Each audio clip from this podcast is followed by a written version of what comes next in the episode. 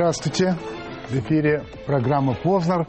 Гость нашей программы сегодня – председатель Счетной палаты Российской Федерации Сергей Вадимович Степашин. Добрый вечер. Здравствуйте. Вообще не очень добрый, учитывая, что сегодня день Траур. траура. И, конечно, хочется выразить соболезнования всем тем, кто потерял близких из-за этой э, страшной совершенно аварии и пострадавшим. Выразить надежду, что, может быть, все-таки с этим как-то будут справляться в стране. Уже очень много таких случаев. Значит, а, Сергей Владимирович, мы начнем с вокс-попа, то есть э, с, выраже... с вопросов, пришедших на сайт Первого канала от э, зрителей, знавших, что вы придете, вокс-поп или вокс-народа, вот они вам будут задавать вопросы. Первый вопрос от Марии Геннадьевны Тепляковой.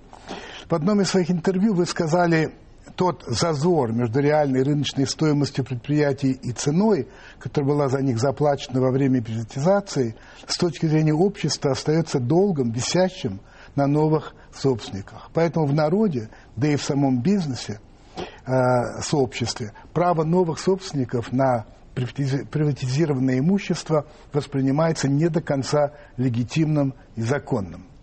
Как вы считаете, чувствуют ли новые собственники за собой тот долг, о котором вы говорили, и настроена ли хоть какая-нибудь их часть этот долг возвращать? Ну, я думаю, проще, конечно, у них было бы спросить. За всех я ответить Ну, у вас не есть могу. какое-то... Ну, такое ч- Я думаю, что ощущение. часть да, часть нет. Э, Ну, во-первых, за счет законно, незаконно. Сегодня это закон. Ну, да. Был принят закон, по которому срок нелегитимности подобного рода сделок был сокращен с 10 до 3 лет. Кстати, после доклада счетной палаты Владимир Владимирович, когда почитал наш доклад, он ужаснулся. Говорит, ну нам что, половину сажать, что ли? надо? Кто работать тогда будет? Что касается возврата долга. Я думаю, э, мы можем привести просто несколько примеров. Давайте я два приведу, которые мне Давайте. более близки. Давайте. Рашников, э, сам в свое время руководивший крупнейшим предприятием на Магнитке, э, ставшим э, одним из крупных акционеров, э, ну, по сути дела, совладельцем крупнейшего в Европе комбината. И то, что им делается в плане э, социальных программ, это и спорт, это ветераны, это транспорт, это хоккей, это содержание города, это больницы, и все. Он мог от этого совершенно спокойно отказаться. Он понимает, что это его долг. Так. Вот мне такая позиция импонирует. Тоже, скажем, делает Андрей Казицын, Уральский горно-металлургический комбинат, э, что в Свердловской губернии. Э, Могу привести ряд, может быть, э, других примеров. То, что пытается делать сейчас с Норильским никелем. Ведь, смотрите, тоже любопытный пример. Из Норильска пожилые люди не уезжают. Раньше в советское время уезжали, они называли это на материк. Подзарабатывали крепко и уезжали. А, потому что могли купить более-менее дешевую квартиру по тем деньгам. И их ждали. Сегодня их не ждут, но все ветераны, которые живут там, Норильский комбинат берет на себя колоссальнейшую ответственность, почти 300 тысяч человек. Сколько? Они- 300 тысяч людей, которые не работают и живут за счет комбината. Там хорошее медицинское Так что есть некоторые все-таки сдвиги. Все-таки этом есть, смысле, все-таки да? есть, все-таки есть. Так, а, Вейко Арбович Виртонен. Уважаемый Сергей Вадимович, по роду службы вы имеете доступ к информации о реальном положении дел в нашей стране. Вас ночные кошмары не мучают? Да нет, ночные кошмары меня не мучают, хотя переживаний достаточно много, безусловно. Особенно сейчас, вот э, начали с этой беды, которую можно было бы, конечно, не допустить. До этого Невский экспресс. Это тоже беда, и это наша распущенность, наверное, тем более это не первый случай.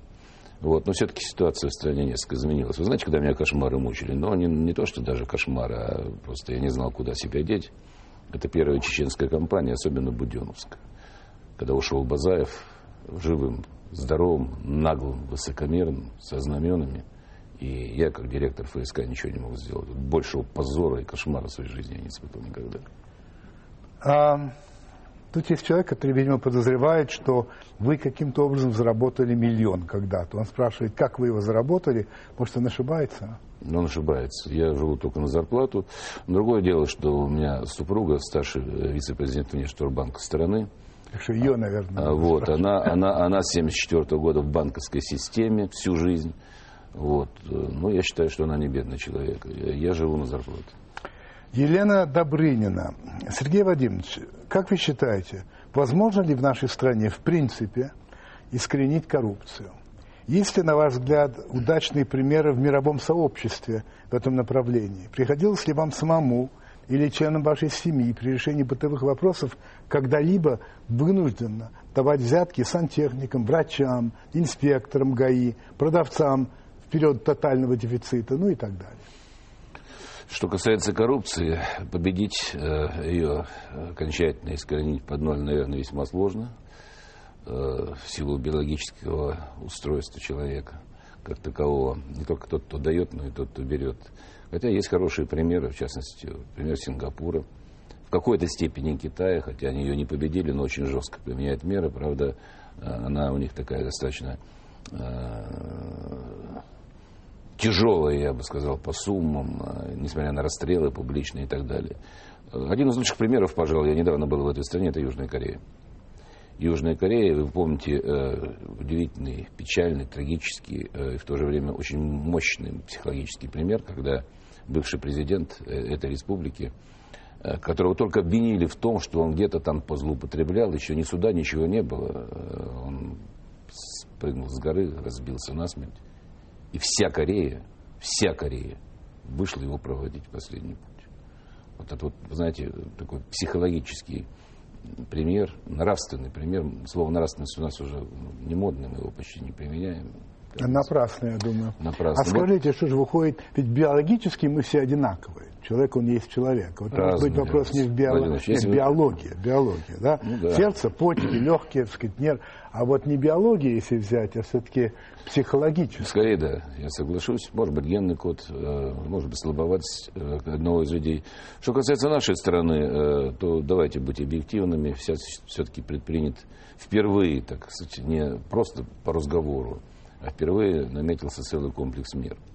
Это и законы, которые приняты. Наконец-то мы знаем определение коррупции. Э, ужесточены требования, связанные со свидетельством э, того, сколько ты заработал не заработал. Пока еще никого сильно за это не дернули, но я думаю, что э, материалы собираются. То есть еще комиссия у Дмитрия да, Анатольевича. Да, да. Я, кстати, сам вхожу в эту комиссию. И э, самое главное, готовится сейчас, вот это самое тяжелое, пожалуй, готовится целый пакет законов экономического э, содержания, которые позволят сделать так, я упрощу, чтобы чиновник своей росписью никак не влиял на то или иное экономическое решение. Это электронное правительство, это электронные торги, это госзакупки, это система контрактации, это тяжелейший механизм. Ну вот зачем я буду идти, вот, ну, давайте вот мы вдвоем с вами сидим здесь. Да? Давайте. Уважаемые люди. Вот, э, я вот приду к вам и скажу, Владимир Ильич, э, мне бы тот, вот, квартирку бы для родственников э, получить от вас. Ну, что мне скажете? Да я не могу, у меня нет компетенции. Ну, конечно. И я, и я к вам не пойду по этой теме. По-другому, может быть, с удовольствием пойду пообщаться. Я немножко утрирую, но что вы понимаете, понимаете, о чем я говорю. Понимаю. Вот сейчас этот пакет законов готовится, и если это сработает, и я на это очень рассчитываю, то, конечно, мы от э, папуасских методов борьбы с коррупцией перейдем к цивилизованным европейским. Мария Андреевна Гринченко э, спрашивает так. Скажите, пожалуйста, какой, на ваш взгляд, мировой кризис возник раньше? Финансовый или моральный? Моральный. Кризис голова, безусловно. Теперь вот э, Илья Сергеевич Кураев, он, оказывается, аудитор Счетной палаты Украины. Угу. И он пишет, э, уважаемый Сергей Владимирович, у меня, как у вашего коллеги, во-первых, значит, э, какова на сегодняшний день средняя зарплата в вашем ведомстве? Такой вопрос. Угу. Во-вторых, согласно отчету Счетной палаты Российской Федерации за 2008 год, по результатам проведенных контрольных мероприятий возбуждено 25 уголовных дел. Вы можете привести несколько примеров, по каким эпизодам были возбуждены дела, а также какое количество из них дошли до суда? Э, ну, во-первых, большой привет моим коллегам. Насколько я знаю, сегодня Валентин Симоненко, э, председатель счетной палаты Украины, будет награжден званием Героя Украины.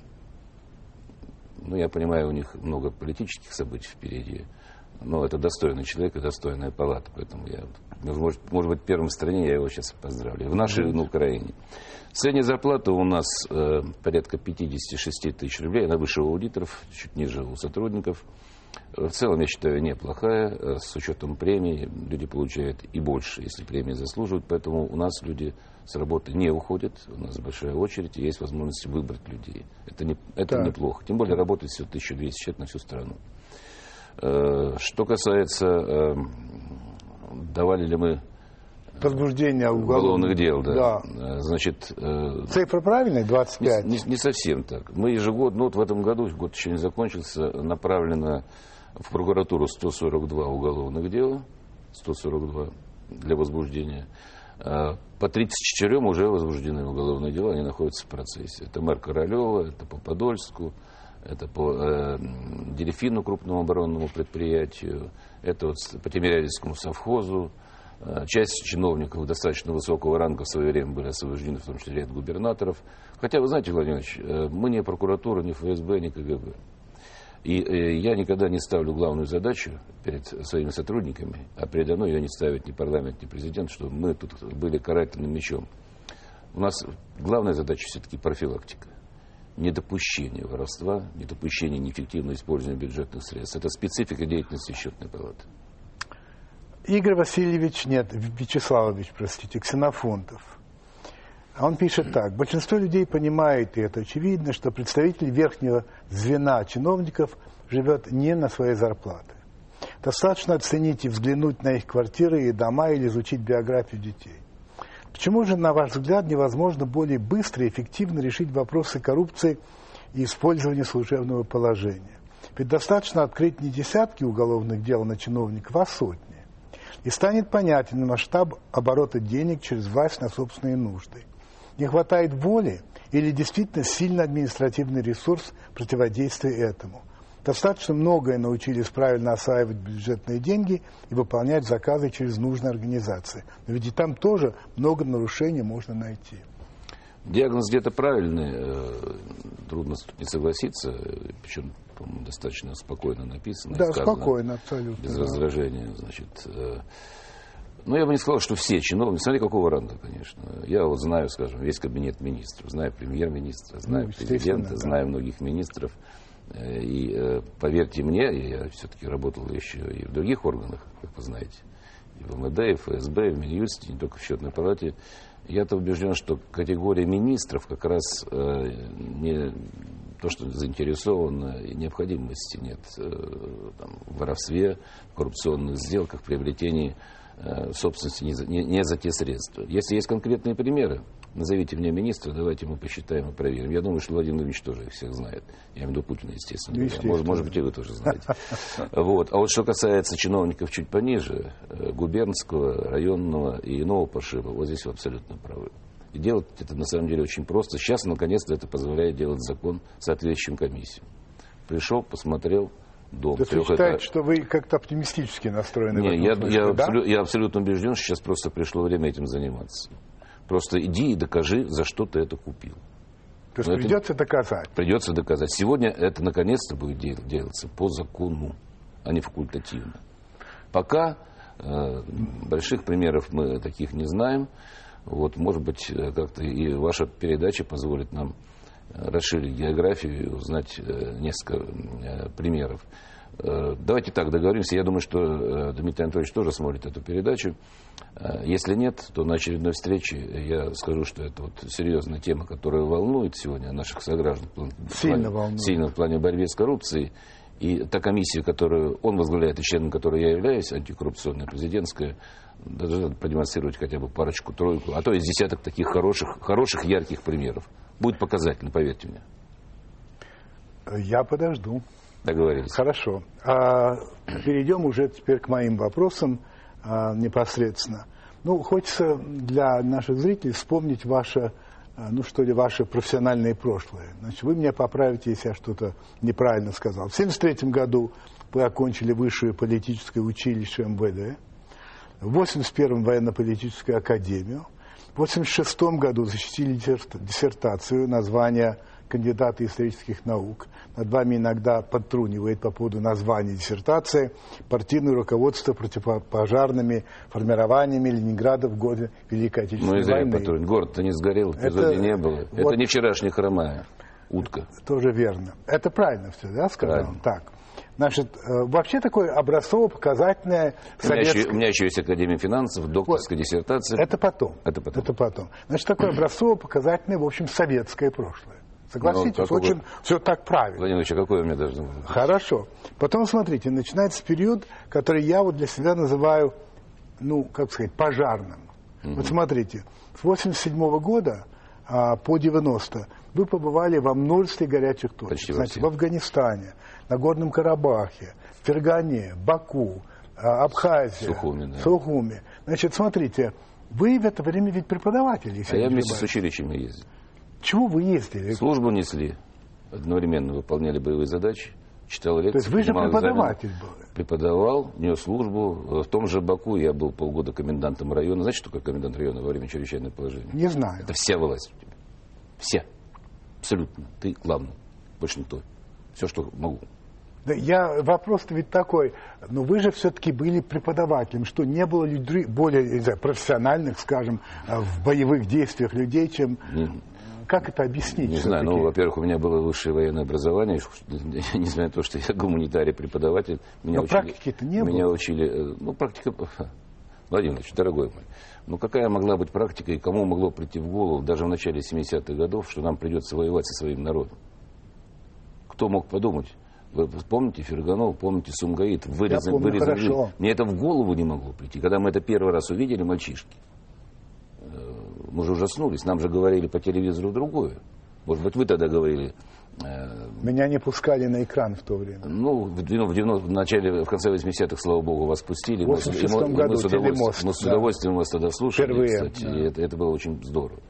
Вот, я, поэтому э, я выполнял свои задачи вместе с курсантами, вот, по жизни учился, увидел новую жизнь. Собственно, я вам скажу откровенно, это и спровоцировало меня. Я ведь не собирался никуда избираться, никаких депутатов. Когда училище вернулось в Питер после двух лет поездок по стране, мои же курсанты и слушатели, а меня, я учил и курсантов, и слушателей милиционеров, сказали, ну, давайте мы вас выдвинем в депутаты. Я говорю, «Вы что, смеетесь, что ли? Тем более начальник КГБ Ленинграда там был оппонентом, одним из тех. Там вроде бы все решено. Ну, выдвинули, избрали, а дальше вы знаете. Сергей Владимирович, вот скажите, пожалуйста, вот эти вот поездки, горячие точки, совершенно неожиданные для вас вещи, наверное, много думали. Вы для себя решили, почему все-таки так легко на самом деле и быстро развалился Советский Союз? Хороший вопрос. Я думаю, что вот как раз, если бы я не поездил, не посмотрел и не увидел, э, я бы и в 91 году в августе бы не верил, что он уже развалился. А то, что я увидел практически во всех горячих точках моей стра- моей страны, и то, что услышало, то, о чем говорило тогдашнее политическое, военное и чекистское руководство, вот, видимо, просто не знаю обстановки. За редким исключением. За редким исключением. Я вот жалею, скажем, о том, что засолился Пуга, потому что это был честный э, офицер, и он не врал никогда, когда я работал в Министерстве внутренних дел.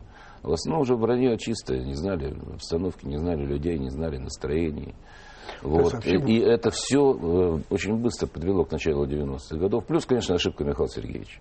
Я с ним часто встречаюсь, мы родились с ним 2 марта, друг друга поздравляем с днем рождения. Это искренне честно, но вам не даст соврать. Вот. Он, правда, это отрицает. Я считаю, что, конечно, нужно было начинать реформу сначала с экономики.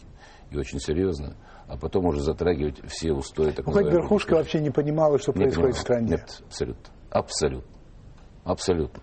Смотрите, значит, 91 год, неудавшийся путь ГКЧП, против которого вы очень ярко, так сказать, и принципиально выступили. Я это подчеркиваю, потому что далеко не все так смело это делали. Потом вы возглавляете госкомиссию по расследованию деятельности КГБ и ГКЧП. Даже называется комиссия Степашина. Да. А, итог, итогом этого становится, так сказать, несколько томов, которые так и не дошли до широкой публики. Вот Ну, хотелось бы узнать, что же там было такое. Ну, они, во-первых, часть из них секретна. Ну а как может быть секретно? Слушайте, прошло, что там секретно? Ну, КГБ нет, Что каса- ГКЧБ нет, ну что там секретно? Скажите. КГБ осталось. Ах, как? Я- Вот оно что. Я, ну, Конечно. да. Не, ну, во-первых, мы не дали, раз, э, не дали... Самое секретное, это, конечно, агентура, и здесь я сделал все, чтобы... Агентура, в смысле что? Кто там Ну, внедрялся? конечно, конечно. Потому Ну, что хорошо. любая, любая спецслужба держится за счет э, оперативного агентурного состава. Если бы мы это раскрыли, мы бы еще 10, 15, 20 лет создавали новую спецслужбу. Мы по этому пути не пошли. это Ну, была хорошо, позиция все-таки Горбачева. Что там было? Это Не, что касается действий Крючкова, всех остальных, все это было опубликовано. Я выступал с открытым докладом на Верховном Совете. Э, На самом деле все есть, никакой там неожиданности нет. Достаточно пассивно, э, что и спасло, собственно, территориальные структуры, э, работали чекисты на местах, они просто ждали. Более того, было правильно сделано То есть Ельцином. ждали, чья возьмет? Ну, а что, все же люди, господи, Владимир Ильич, ну о чем мы с вами говорим? Э, и Причем они же тоже прекрасно понимали хуй из хуй в стане, с, с их прекрасной начитанностью и образованностью. Да, ведь брали не самых дураков, поверьте мне. Не самых дураков КГБ-то брали тогда. Людей-то брали все-таки с э, хороших вузов, с институтов, э, с хорошим образованием, хорошим языком. И они читали и знали больше, чем мы с вами. Ну, вы-то, конечно, знали больше. У вас была Поэтому возможность. меня не брали. Поэтому вас не брали. Не торопитесь, все еще впереди. Ну-ну. Вот, я пошутил, конечно. Да, конечно. Вот, э, и сейчас мало кто забывает, но был сделан очень сильный тактический шок, ша- шаг правильный. В мае 91 года, еще был Союз, было создано КГБ РСФСР. Э, Вот, был принят закон, и было создано КГБ России, было КГБ Союза, было КГБ России. Возглавил его Виктор Иваненко. Виктор Валентинович, бывший замначальник инспекторского управления, человек приличный очень, ну, может быть, чего-то ему не хватило, Борис Николаевич ему не очень доверял. Но создание этой структуры и те первые телеграммы, и те действия, которые были предприняты лично Иваненко в 91 году, а мы все находились в одной комнате. Я, Шахрай, Бурбулис, Иваненко в Белом доме на четвертом этаже. Вот, то есть я знаю, что кто чем, кто чем занимался, у каждого были свои обязанности. Вот, его звонки, его шифровки, его телеграммы во все органы КГБ России сыграли это значимую роль. Потом даже Крючков это признал. Таким образом, То больше... есть, э, Они подчинялись, по сути дела, Ему. ему. то есть не Крючков, Нет, ему. Ему. Потому что они понимали, что вляпались. Они прекрасно эти вещи многие понимали. Потом спросите у чекистов, те, кто еще служит, из тех, кто работал тогда, ведь когда Борис Николаевич набрал феноменальные 98% на выборах народных депутатов СССР, да, 90% Лубенки голосовал-то за него. 90% Да, Лубянки. голосовал за него. Ну да, это все Ну, имеет. Ну всех, хорошо, потому что- скажите, пожалуйста, я это задаю вопрос всем, кто мог бы хоть что-нибудь знать.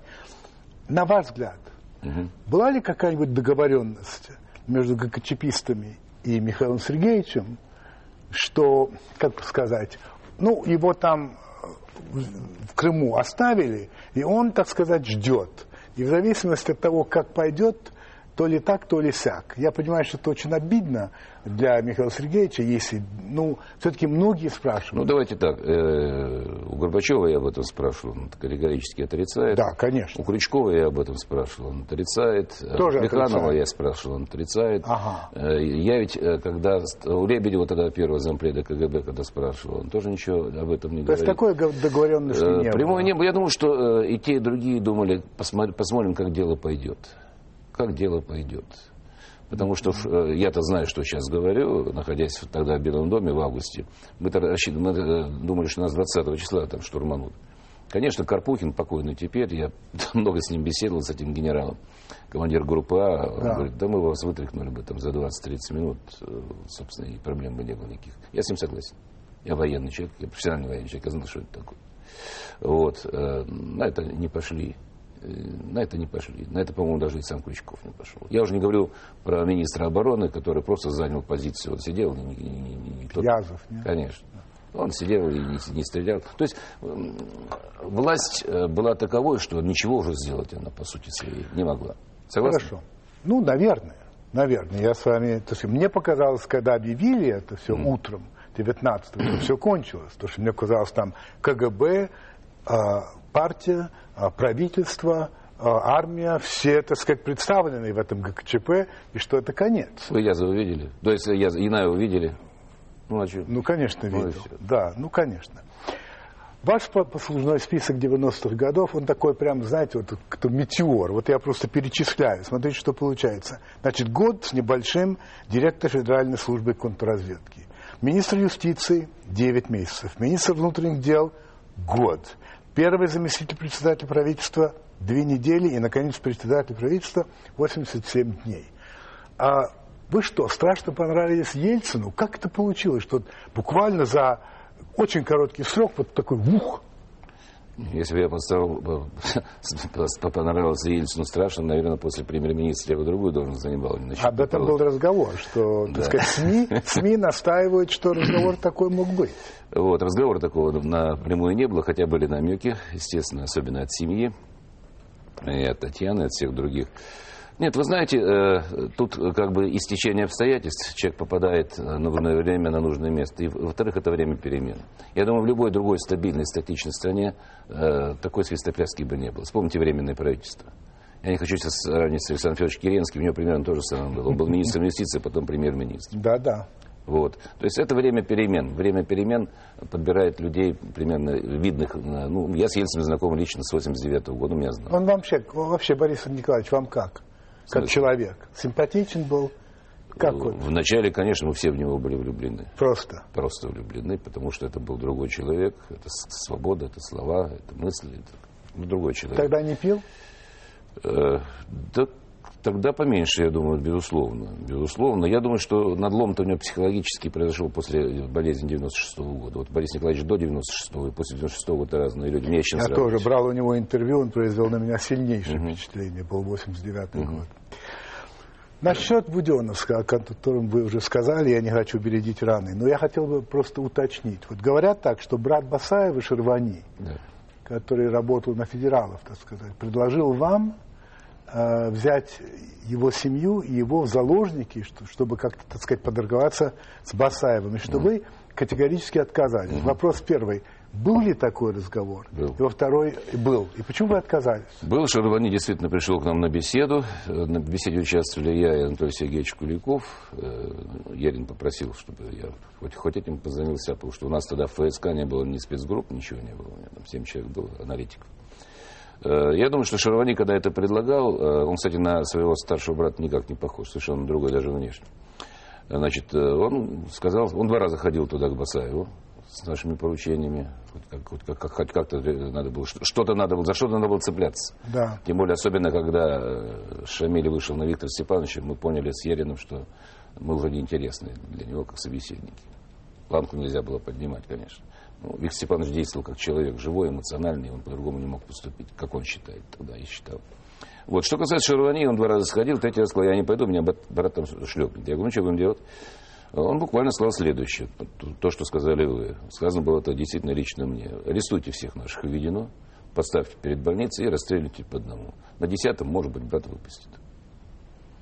Э, не знаю, блефовал он или нет, но я считаю, что на это мы пойти не могли. Не могли.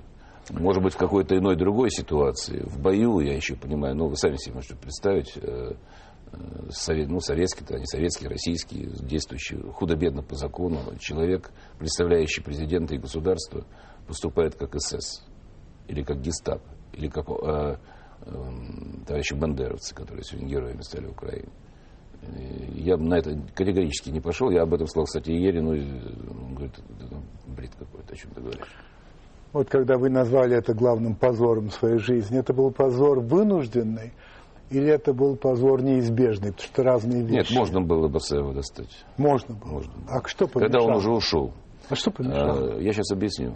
Когда он в больнице нельзя было, и никакого штурма на самом деле не было была попытка инициации штурма, потому что если бы мы штурмовали по-настоящему, ребята из группы А знают, что я говорю, потому что я работал вместе с ними тогда и ходил к больнице, и рядом. Вот. Там было все заминировано, мы бы 900 человек там бы шлепнули. После этого надо было самому стреляться, и чтобы тебя больше никто в жизни не увидел. Не потому что тебя там разорвали. В больнице было нельзя? Нельзя. Понятно. Так. Значит, как только произошла утренняя 4 часа, ведь никто об этом не знал, попытка штурма, Ребята зашли на первый этаж, потом отошли, часть из них была ранена, три человека погибло, к сожалению. А, мы же записывали все, что говорил Басаев, технику мы сумели поставить, слава богу. Он сказал, эти сумасшедшие что угодно будут делать, они одурели уже совершенно, надо идти на переговоры. Он сказал. Он сказал. И пошли на переговоры. Потому что изначально, вы знаете, какую задачу он поставил. Полный вывод российских войск, выпустить всех. Ну, он поставил те условия, которые выполнить было невозможно. невозможно. Конечно. Вы прекрасно это понимаете. И он это понимал. Вот. А тут вот э, резко изменилась ситуация. Мы начали уже вести с ними переговоры о том, чтобы дать, дать ему там, 8 автобусов, воды и э, э, волонтеров, журналистов. Те, кто захотел поехать сами. Так. Более того, Олег Гайданов, его потом за это ругали, он был там зам генерального прокурора, он даже подписки взял у журналистов. Ребята, если вы хотите ехать с Басаевым сами, за свою жизнь отвечать будете сами, это ваша проблема. Ну, гуманно, не гуманно, записки на всякий случай сделал. И вот они и поехали. Раз их тормознули, вот, вертолетчики. Значит, я говорил с Виктором Степановичем, он говорит, что давай так, я им дал слово, что в Ставропольском крае мы их не тронем, а как территорию пересекут Чечни, а там потери где-то границы, вы тогда уж и займитесь.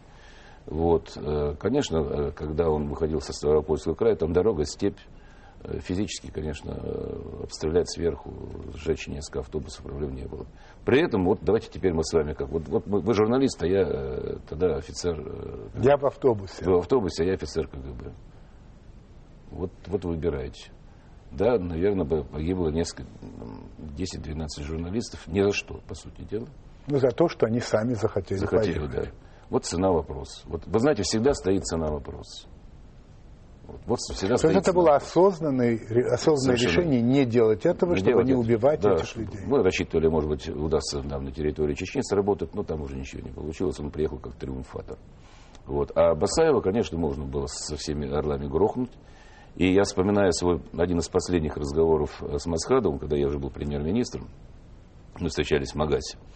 Вот, э, не знаю, зачем он это вспомнил вдруг, и говорит, а чего ж вот тогда? Надо было резать по, ним, по этим автобусам, и мы бы все закончили. Война бы закончилась. Вот. Не знаю, блефовал ли он тогда, но на самом деле вот э, был такой эпизод.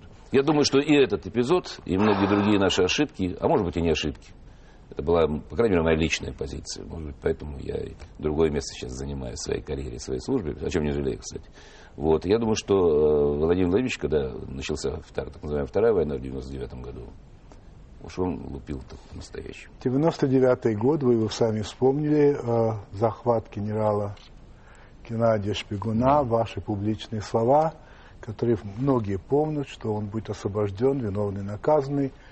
Это я, сказал, я сказал, что это дело чести. Да, да, и не получилось это. И дальше вот что вы говорите. Это моя неприходящая боль, хотя некоторые постоянно спекулируют на эту тему, мол, дал слово офицера и не выполнил. Мог бы выполнить. Кто мне помешал, узнал, когда стал премьер-министром. Один негодяй, достаточно известный, фамилию называть не буду – сделал все, чтобы 12 июня, в День независимости России, в кабинете премьер-министра не появился Гена Шпигун. Он просто перекупил большими деньгами. Я знаю, что я говорю. Добавили вы это, вот на, это было, в общем, сказано вами в пятом году. Значит, прошло с тех пор четыре года, это было в декабре. Вы по-прежнему не хотите называть фамилию того человека, который, по сути дела, негодяя, который вам не дал спасти своего товарища? Э, нет, потому что у меня э, есть, э, что называется, оперативная информация, косвенные улики, прямых нет. Поэтому я не имею права это делать. Я знаю, кто это, и он знает. Вы уверены? Да, я уверен, но доказательств Но можно ли сказать, что этого человека нет в России? Да, этого человека нет в России. Хорошо. А, теперь насчет МВД. Вы возглавляли МВД. И вы к этому учреждению относитесь не безразлично. Естественно. Последние годы а, доброго слова никто не скажет по поводу МВД. При том, что вот недавно а, Владимир Владимирович Путин, отвечая на вопросы, э, говорил, что да, конечно, но это больше миллиона человек, многие из них спасают нас, там жертвуют жизнью это никого не трогает. Вот такой, такой облик так выработался, что это просто бандиты, и что их надо бояться. И вы слышали, наверное, выступление Андрея Макарова, э, депутата Госдумы, который просто говорит, что надо всех разогнать, надо вычистить это все и начать сначала.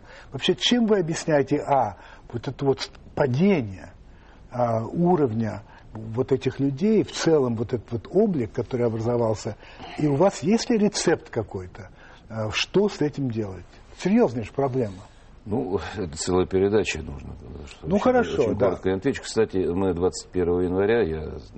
Января. 21 января Ассоциация юристов России, сопредседателем которой я являюсь, на своем президиуме рассмотрит ситуацию в МВД.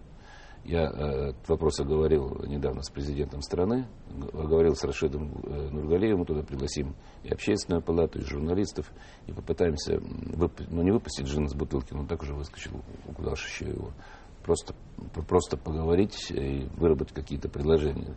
Те, кто там... Но основная причина, что давайте, произошло? Давай, давайте, э, я их несколько назову. Ну, во-первых, самое простое, вы мне скажете, ну, что ты тут учишь жизни нашей.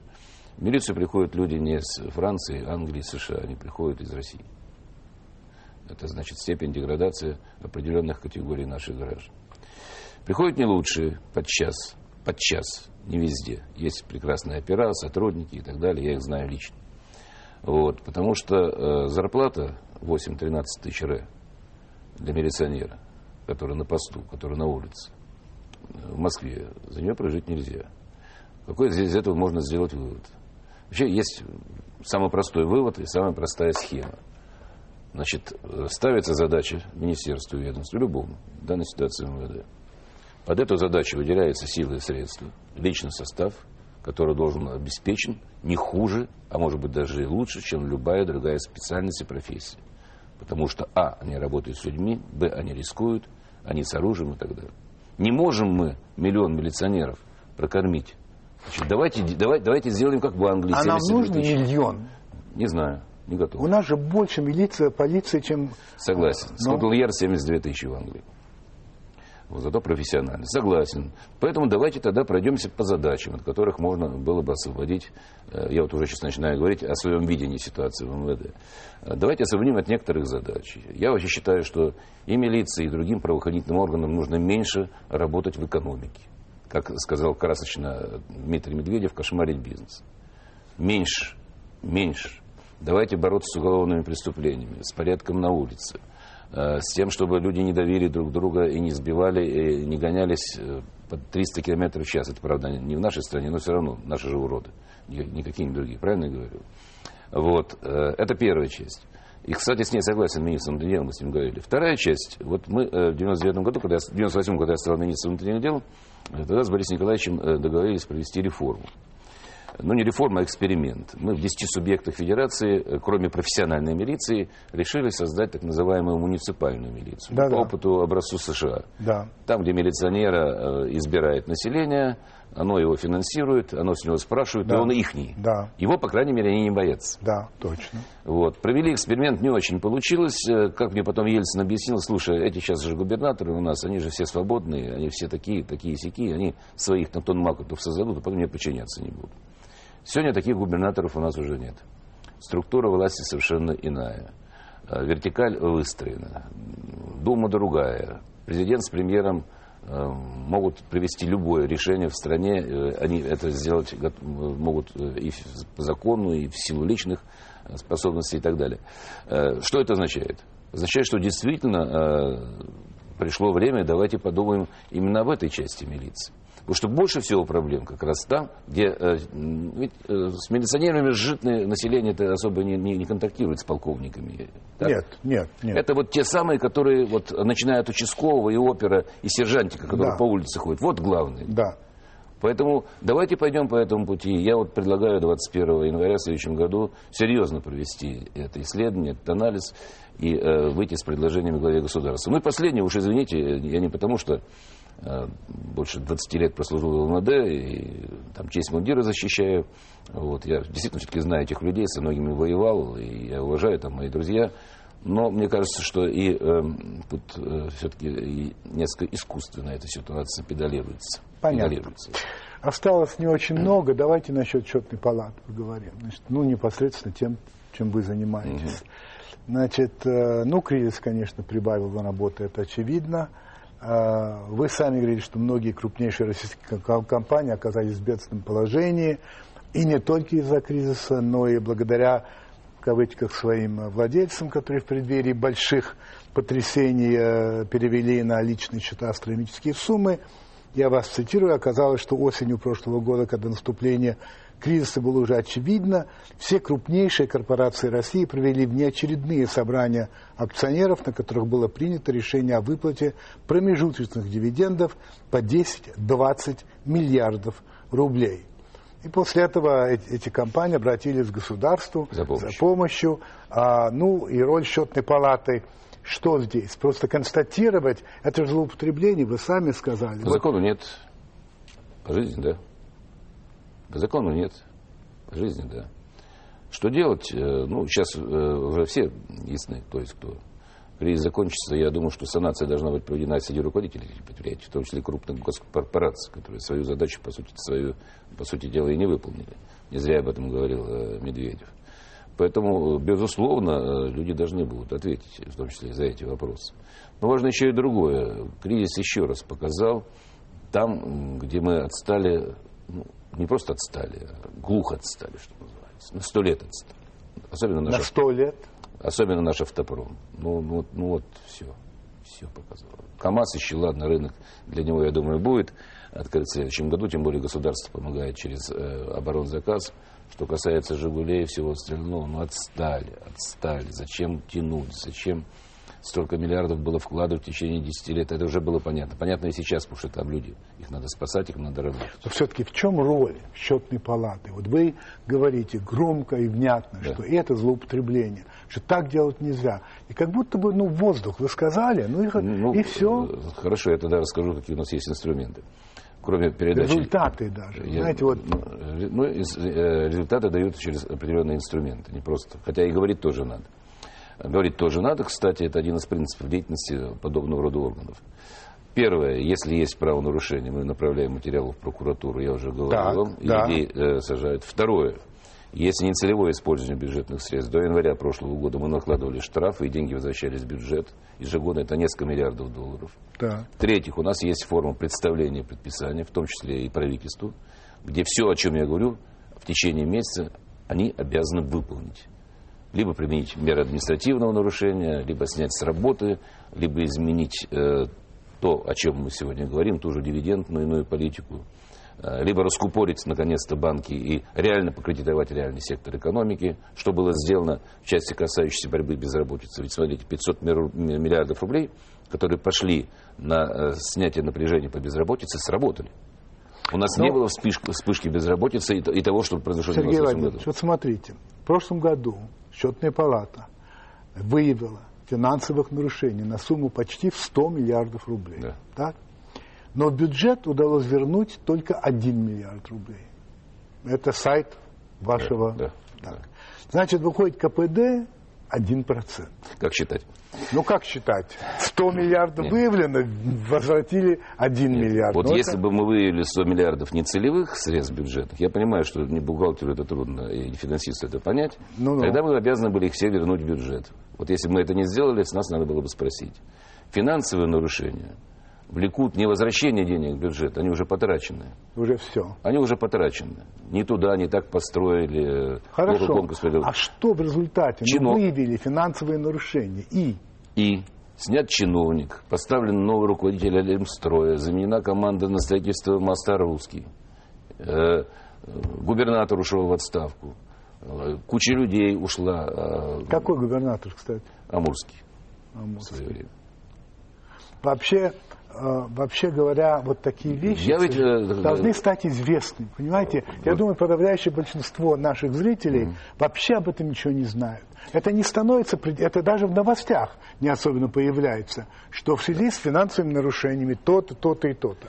И такое впечатление, что ничего не происходит. Ну, во-первых, мы стараемся все-таки работать со СМИ. Э, Мы в пятерку входим тех средств, э, тех организаций, которые все-таки рейтингуют по СМИ, и сайты, Да. и телевидение, и так далее. Ну, а потом у меня тогда к вам встречный вопрос. Давайте мы договоримся с Эрнстом. Я э, раз в неделю готов сделать вам 15 минут и буду рассказывать, что Поговорите происходит. с Эрнстом, конечно, это же ко мне не имеет ни малейшего отношения. А вы сами поговорите. с остатком времени два вопроса, которые я должен вам задать. Значит, вы выбирали в Государственную Думу как член партии «Яблоко». Нет. Как нет? Значит, я в Государственную Думу выбирался Яблоко плюс Степашин. Я в партию не вступал. А вы не были членом партии? Нет. А сейчас вы член Сейчас партии? нет. Ага, вы беспартийный. И вы. С чем я вас и поздравляю. Я Хорошо. здорово. И второе. А, значит, два года тому назад вы сказали, у сегодняшней России я вижу две проблемы. Первое – качество жизни. И второе, разрыв между богатыми и бедными, который у нас, к сожалению, приближается к уровню 1907 года. А ведь и Столыпин, и Витте отлично понимали, этот разрыв – главная беда, детонатор будущего взрыва. Это остается в силе? Остается в силе, к сожалению, пока. Пока.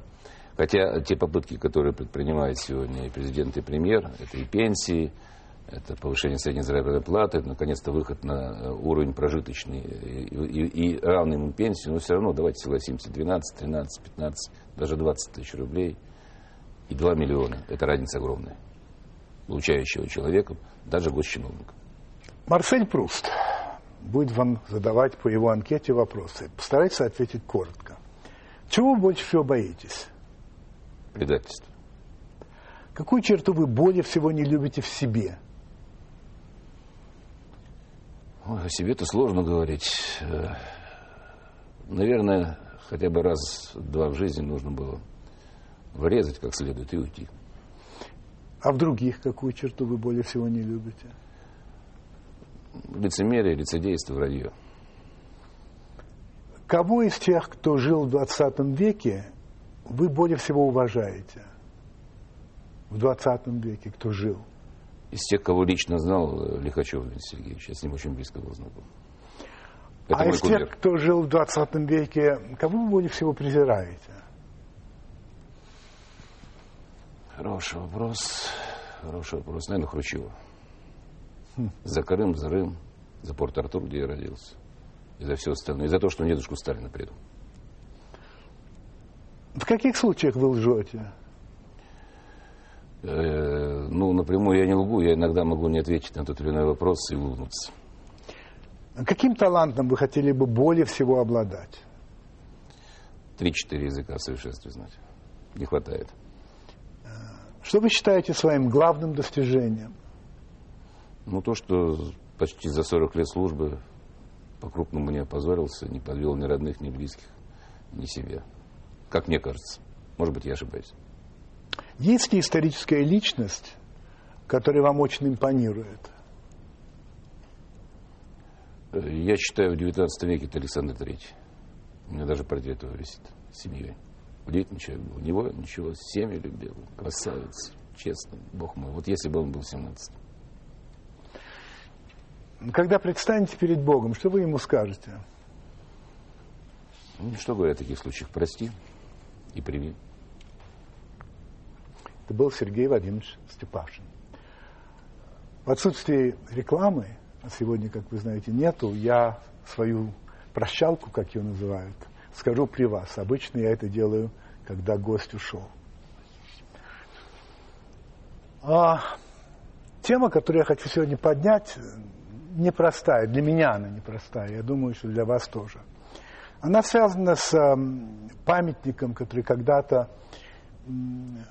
сделала Вера Мухина, замечательный скульптор, а, этот монумент эм, рабочая и крестьянка. Вы помните, это такой из нержавеющей стали, они устремлены вперед, а колхозница, простите, рабочая колхозница, да, значит, держит в руке там серп и молот. Вообще, этот монумент впервые появился в 1937 году на Всемирной выставке в Париже. Постаментом ему служило как раз э, здание советской выставки. И это сразу было признано как э, замечательное совершенно творение, а, как очень талантливая штука. Но вот у меня возникает вопрос, а что теперь это вот или уже стоит на своем старом месте, потому что после долгих лет это было поставлено в 1939 году, долго-долго стояло, а потом стало разваливаться, э, этот монумент был демонтирован, и вот восстановлен, и то ли уже его вернули на место, кажется так, или вот-вот вернут. Это не принципиально. Так вот, что символизировал этот монумент? Вот что это такое? Это памятник чему, если уж так поставить вопрос? Ну, на мой взгляд, это памятник советской власти. Совершенно очевидная вещь, э, очень яркий, талантливый памятник. Вообще говоря, таких памятников, символов разных советской власти в стране очень много осталось, большей части совершенно бездарные. Это бесконечные а, памятники Ленину во многих городах, причем, ну, довольно, ну, просто бездарно это не то слово. Это всякого рода э, серпы и молоты на фоне земного шара, который можно увидеть на многих зданиях, в том числе, кстати говоря, на весьма официальных, в частности, на здании МИДа Российской Федерации. Я уж не говорю о бесконечных улицах, носящих названия э, советских государственных деятелей, и даже э, о на, на домах э, там мраморные, металлические, ну и, и прочие доски, говорящие, что здесь жил, так сказать, такой-то и такой-то. А, совсем недавно, может быть, вы помните, шли горячие споры о том, а, что надо ли поставить бюст Сталина на станции метро Курская, а, который восстановили, чтобы эта станция выглядела так, как в самом начале. Так вот, ради исторической достоверности поставить ли надо бюст Сталина, потому что вот тогда это так было. Ну, мне поставили, но зато красуется в рамке такая надпись, которая гласит «Нас вырастил Сталин», наверное, с народа. Вот, ну, слова из гимна, старого гимна. Вот мой вопрос. Вот советский строй, это был какой строй? Вот этот вопрос, на мой взгляд, не решен. Скажем, немцы решили, что нацистский строй преступный. И они категорически запретили любые виды э, этой символики. Их нет в Германии. Итальянцы примерно то же самое решили по поводу времени Муссолини, хотя, может быть, не так строго. Испанцы вообще не так считают, и под Мадридом есть огромный памятник примирения, где захоронены как франкисты, так и их жертвы по линии гражданской войны, что, по-моему, вообще безобразие, потому что ни те и ни другие не хотели бы лежать рядом. Ну, так решили. А что у нас? То ли советский строй считается, в общем-то говоря, преступным, то ли наоборот он считается, в общем-то говоря, замечательным. Я бы хотел ясности в этом вопросе. А то получается вообще не история, а какой-то козлатур. Не то, не все. Поэтому меня смущают все эти вопросы, и поэтому я Э, их ставлю перед вами. Я для себя пока полностью не ответил, хотя вроде бы приближаюсь к ответу. А вот вы, у вас есть свой ответ? Thank you.